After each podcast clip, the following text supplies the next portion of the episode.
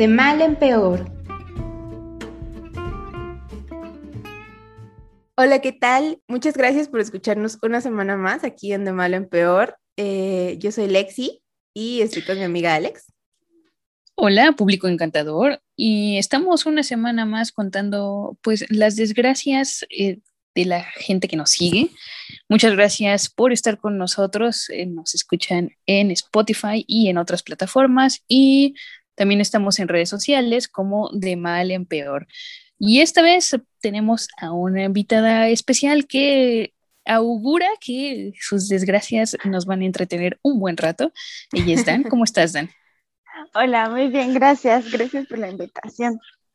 No, gracias a ti por tomarte el tiempo de, hablar y de compartir esto con nosotros. De hecho, eh, lo que nos vas a contar eh, no, no, empieza como algo tan gracioso porque tiene que ver con tu papá, ¿cierto? Pues ahora que estamos viviendo estas, eh, esta crisis de salud tan, tan fuerte que a veces queremos que no nos va a tocar, pues me tocó, ¿no? Entonces, este, y no me tocó directamente esto del el COVID, sino que le tocó a mi papá. Luego, de que a mi, mi mamá también ha estado enferma y entre que los doctores dicen que no es COVID, pero los síntomas son totalmente COVID, entonces al enterarnos que mi mamá, que mi papá estaba eh, posiblemente contagiado también, pues la tuvimos que enviar con los familiares para que la cuidaran y mi padre pues se quedó en casa a resguardo con un hermano y pues tengo otro hermano con el que vivo que, pues ahí nos estuvimos rolando para, para cuidarlo. Entonces, este, pues bueno, tengo un par de hermanos que también este, esperan que la mujer haga los deberes del hogar y un padre también, ¿no? Entonces, con esta situación, yo dije, no, tengo que, alguien los tiene que rescatar, ¿no? Típico de, de las, de la actitud mamá. Entonces, este, pues sí, o sea, yo trabajo, trabajo normalmente ocho horas y este, y un día de descanso, ¿no? Entonces. ¿En dónde pues, trabajas? Trabajo en una tienda departamental en el área de perfumería. Ok, ok. Ajá. Entonces, pues ya saben, las jornadas son, son largas, son extenuantes también y, y, no me queda cerca al, al, hogar, ¿no?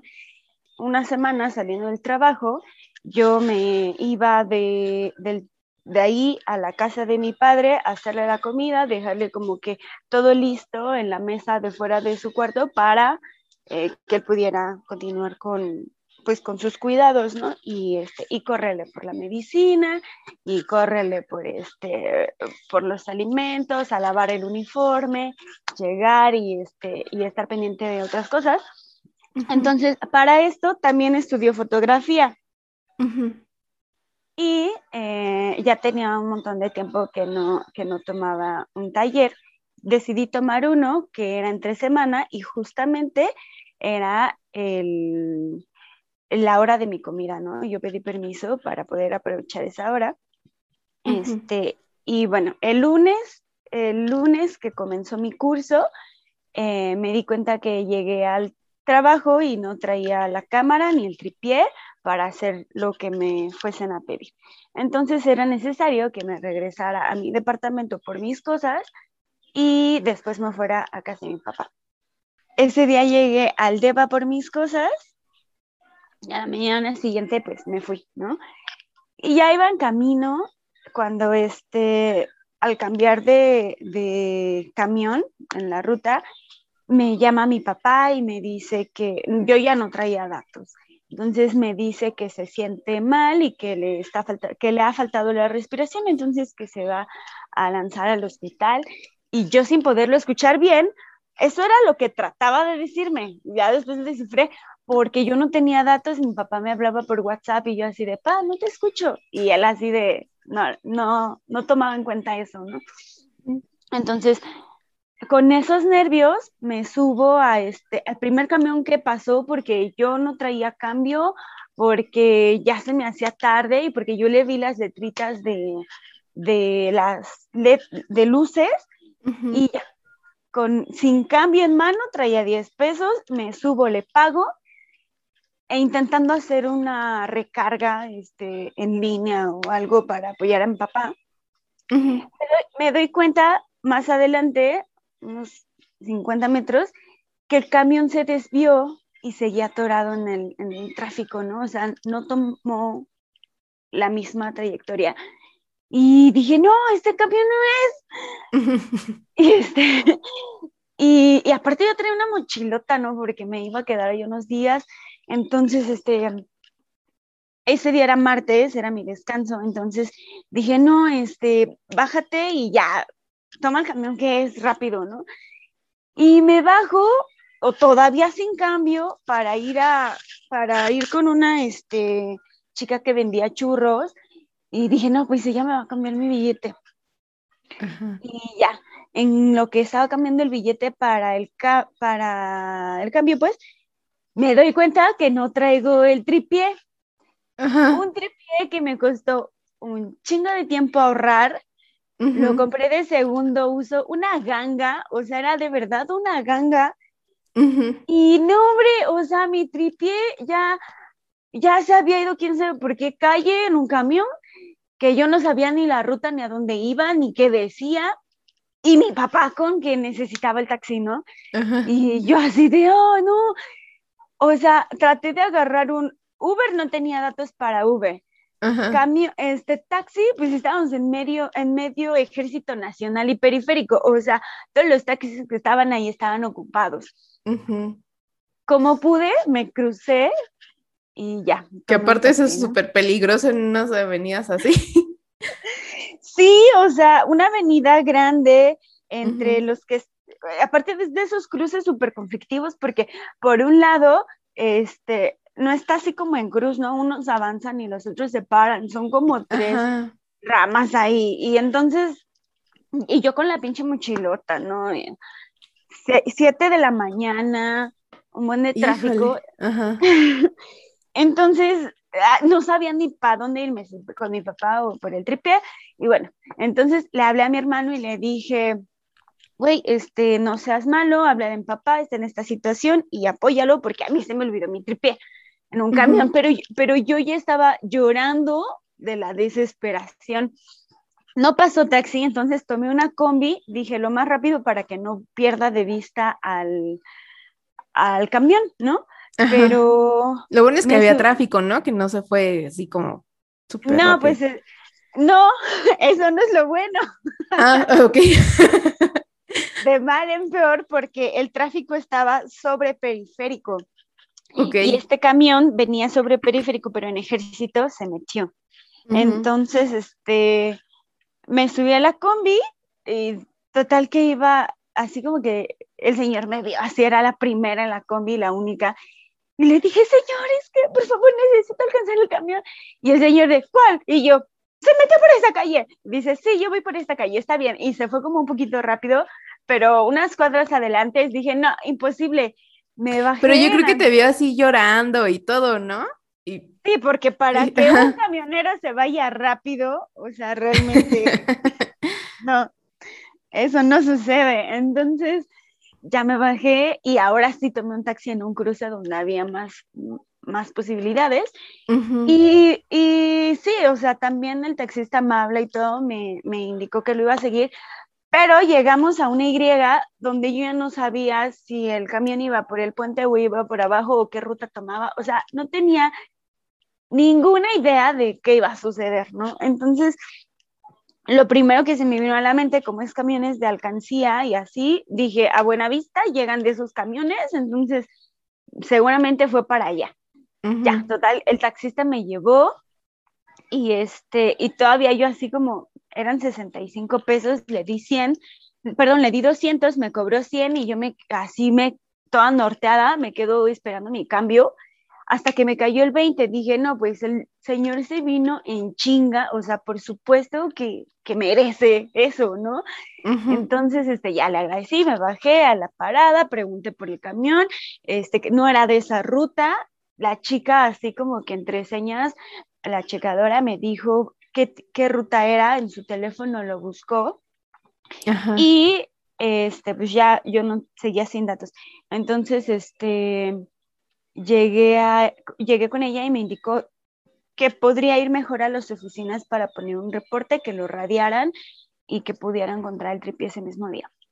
Entonces, este, pues sí, eh, dije de, de camino eh, de, de Buenavista hasta CEU, paso por Salto del Agua, voy, pongo el reporte y me voy con mi papá. Y ya, le hablo a mi hermano así histérica de que es que perdí el tripié. Y él así de, ¿pero y dónde? No sé, no sé. Y yo, oh. y mi hermano de, pero no me grites. Y yo, pues es que, es que iba en ejército, en ejército iba. Y ya, así como mi hermano de, pues yo te estoy tratando de ayudar, no te pongas así, o sea, no puedo hacer mucho, pero a ver qué.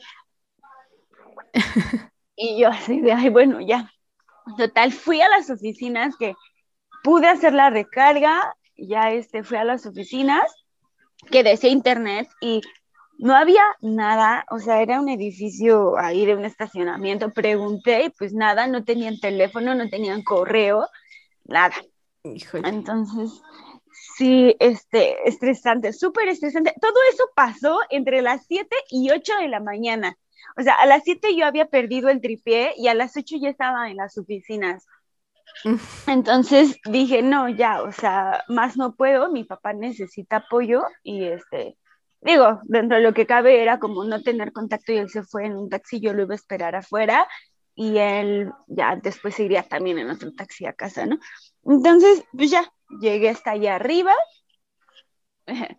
y como no, siempre que dices, no me puede ir peor, o sea, bueno, de, entrada ahí yo ya veía que me iba a ir, o sea, difícil por la situación con papá y porque, por mi herramienta. Entonces, se me rompe, llegando al, hospital, se me rompe la mochila y ya. Traía un montón de cosas cargando, entonces los churros, la cámara, los uniformes, o sea, no, ya este, pues ya me esperé ahí como que saliera mi papá y este, todo bien, afortunadamente, o sea, me dijeron, pues, si es COVID, entonces ya vamos a dar este medicamento y tal. Entonces, llegamos a casa, papá no había desayunado, entonces eran como las 11 de la mañana, entonces yo así viendo que tiene mamá en el refri, que le voy a hacer, le toda la mañana me la pasé haciendo quehaceres del hogar. Tenía círculo de lectura a las 11 justamente y me dicen mis, mis compañeras, no, pues es que no leímos, más tarde. Y así de, más tarde tengo curso de foto. No, pues más tarde. Y yo, pero más tarde voy a ir a, este, a buscar el tripié, a buscar a la base que sí es, ¿no? A la otra base, que era Chapultepec, donde, donde tenía que ir a, preguntar por el tripié. Entonces yo así de, bueno, está bien, trataré de hacer un espacio. Eh, ya, aproveché todo ese tiempo para terminar las labores, ir por la medicina de mi papá, dejarle la comida ya servida, comer yo también, porque no lo había hecho. Y este, me dice mi, mi le dije a mi papá, no, pues sabes qué, voy a ir a preguntar por esto y te dejo un rato solo, espero que no necesites nada, mi pendiente. Y ya justamente eran las seis de la tarde cuando empezaba el círculo de lectura, que yo estaba en el camión, en camino a, hasta Chapultepec. Entonces, ya llegué y, o sea, durante el trayecto se empezó la, la luz del día, el, el sonido, los pasajes y tal, bueno, pude tomar el taller y llego a Chapultepec a preguntar y el chico de la ruta así como de, uy, no te puedo ayudar, este, pues fue en la mañana y así como un poco ah.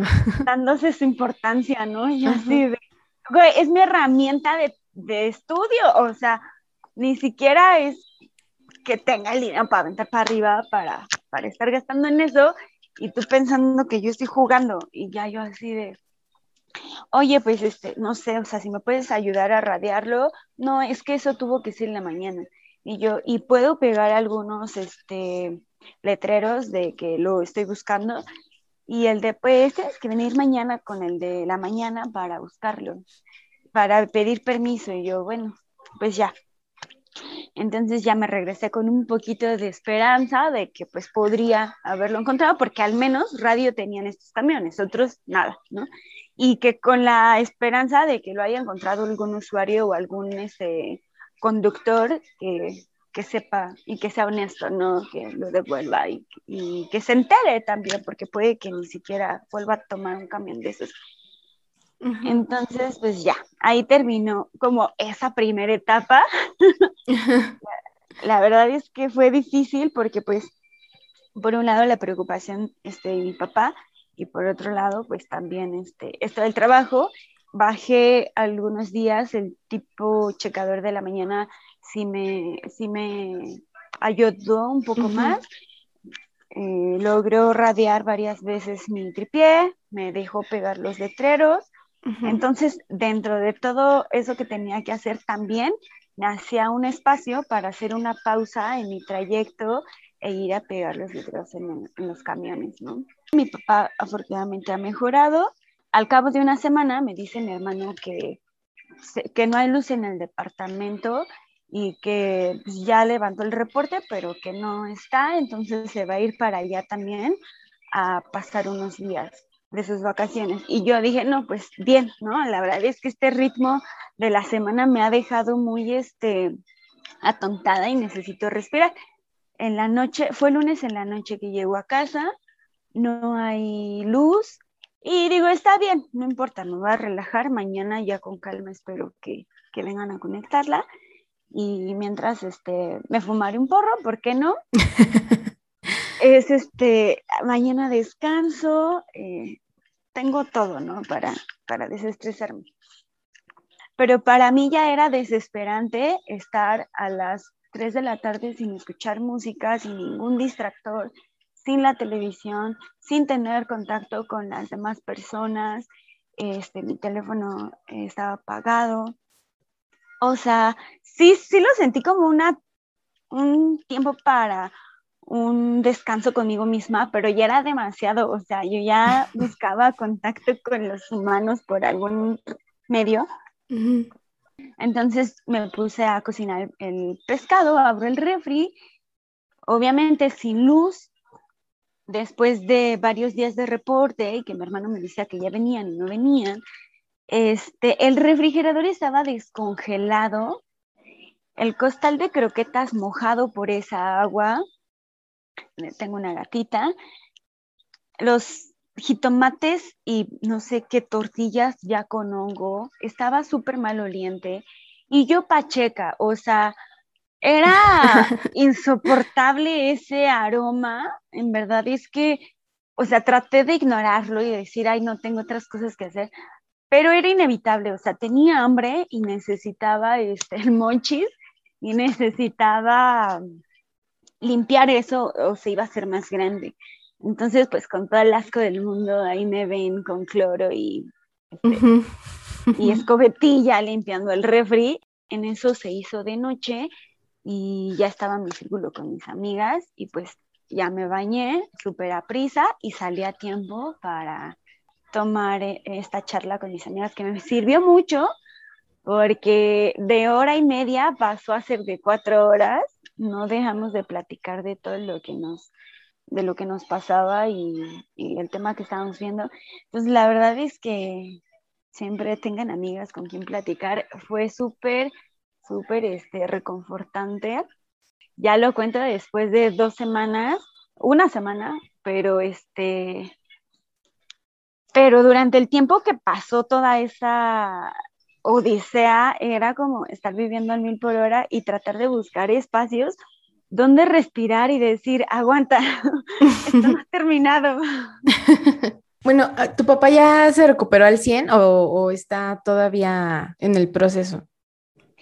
Pues sigue ya en la etapa final. La verdad es que, eh, pues en esta enfermedad del COVID yo creo que no hay una recuperación total porque deja secuelas y como es difícil, es difícil de pronto darte cuenta cuando ya dejó de estar, pero eh, afortunadamente pues la etapa de contagio ya pasó, los síntomas más graves ya pasaron, y pues ahora seguramente que le cuente todo esto, mi papá va a decir como, ay, mi hija, siempre con, con estas cosas. Sí, cuando estamos más, más apurados, más o más nerviosos, es cuando, cuando nos pasan esas cosas, entiendo? Y cuando todo se acumula, toda la desgracia se acumula. y aparte yo digo así de que, ay, siempre me pasan estas cosas. Y mis amigas, dentro que me compadecen y también se ríen conmigo, son de, ay, pero es que siempre te pasan cosas a ti, Dan. O sea, es que ahora, ¿qué te pasó? seguro, mi mamá, seguro estabas corriendo. Y yo, mamá, pues es que tenía que ir a ver a mi papá. Y mi mamá, ay, Dani, es que siempre por, por andar corriendo eres bien distraída. Y yo, oh. Sigues sin encontrar tu tripié, ¿verdad? Ah, sí, sí, es lo que quería preguntar. Estoy muy preocupada por ese tripié. No, pues le platiqué a mi clase de foto y todos los chicos fueron súper, súper este, amables, eh, solidarios y solidarias y decidieron hacer una colecta por ayudarme de 20 pesos y así. Entonces, material que utilicé para hacer las impresiones de este los anuncios y no ha vuelto. Y la verdad es que cada chofer con el que me subía me decía, uy, no, ya no lo va a encontrar. o, mm, pues a ver si se lo devuelven porque, pues, la gente se queda las cosas. Es, lo que te iba a decir, que quizás, o sea, es que, que, quizás tu búsqueda no era tanto como en las oficinas de, esa línea de camiones.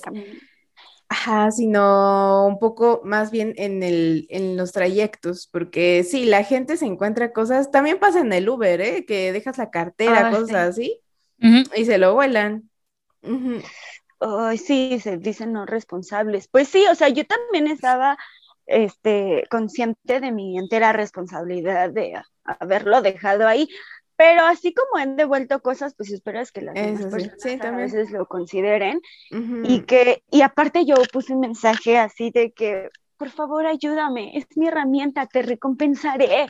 Y así, ¿no? Signos de pesos, porque dije, alguien se tiene que compadecer de esta pobre alma en pena.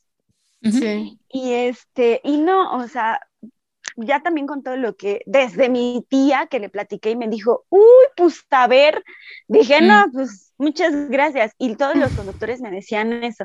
El último me dijo así de, lo vas a encontrar, chica, o sea, ten paciencia, la gente va, va a ver tu mensaje y te lo va a devolver. Dije, bueno, ya si lo devuelven va a ser mucho, pero yo no me quedo con las ganas de haber hecho algo más por conseguirlo, o de que qué tal si, si alguien tenía buen corazón y andaba pegando letreros de tengo un tripié y te lo devuelvo. O sea, no sabes, ¿no? Entonces, pues así fue, así fue. Sí, y qué bueno que dices esto, porque sí, como que, por ejemplo, si a mí me hubiera pasado lo que a ti, pues yo, yo sí lo hubiera dado por perdido, ¿no? Pero qué bueno que tú sí, o sea, pero yo me hubiera quedado con la espinita de, ¿y si hubiera hecho esto? No, o sea, eso hubiera que no existe, pero cómo lastima. Eh, y, tú no te quedas con, justo como le dijiste, ¿no? Tú no te quedas con las ganas de, de hacerlo y te das el espacio y todo eso. Entonces, eso es muy, mm.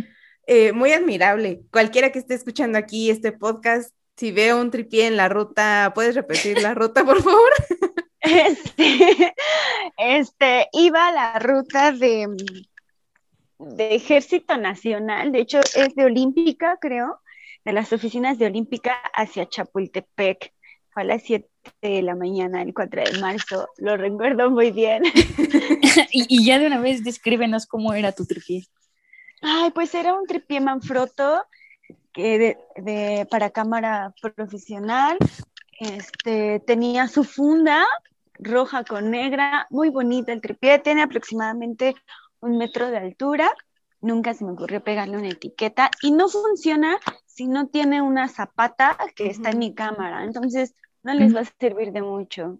Vale, entonces el 4 de marzo por ahí se encontraron un tripié. eh, repórtenlo a eh, las redes sociales de este podcast, arroba de mal en peor pod, eh, o sí, tal cual, escríbanos también un correo a de mal en peor pod, arroba gmail.com. Y pues Dani, esperamos que, pronto aparezca ese, ese tripié y que pues que tu papá se recupere al 100. ojalá que sí. Sí, oigan, no me lo van a creer. Les voy a decir algo rápido que no les había dicho, porque esta clausura necesita otra anécdota. Este, justamente esa noche que tenía curso de lectura con las amigas, no había wifi, ya medio curso, cuando yo estaba dando mi opinión, se me fue la luz, perdón, se me fueron los datos, entonces eh, yo ya no tenía manera de comunicarme y mis amigas así de que rápido, te hacemos una recarga, sí, por favor, no te vayas. Fue también así como tres minutos en que estuvimos con el, la tira, todo lo que da. Y entonces ya al fin pude conectarme hasta las 10 de la noche que nos seguimos la plática y se me, se me acabó la pila totalmente y me quedé como en la penumbra, súper ansiosa, un poco desahogada también. Y ya, o sea, sin luz, sin este, conexión, sin alarma para ir despertarme, eh, sin comunicación con el mundo, hasta que ya al otro día eh, llegué al trabajo a cargar mi teléfono, a ponerme en contacto con, con todo lo demás. Y ya, fue así hasta la noche que llegué, que hubo luz, que pude respirar al fin después de toda esa odisea. Pero espero que a nadie más le pase un día tan, tan intenso y si es así, pues que se divierta y se ría y que no sea tan grave. Sí, y, y, justo en esos momentos nos damos cuenta de, de, lo difícil que es convivir con nosotros mismos. O sea, a mí me ha pasado que se va la luz y me quedo mirando la nada porque pues como que todo mi entretenimiento ¿no? está ligado al internet, ah, a la luz. Pues bueno, Dan, muchas gracias por estar en este programa y recuerda que si tienes alguna anécdota más que te vaya ocurriendo, pues aquí está el espacio en el que puedes desahogarte. Otro día les contaré cuando se me fue el uniforme por la ventana y se quedó atorado la Es una promesa, suena como una buena anécdota. hay evidencia de eso, hay un video. Pues muchísimas gracias por eh, darte este espacio. Eh, gracias Alex por también por acompañarnos. Nos escuchamos la próxima semana eh, con más historias de De Mal en Peor. Gracias. bye. bye.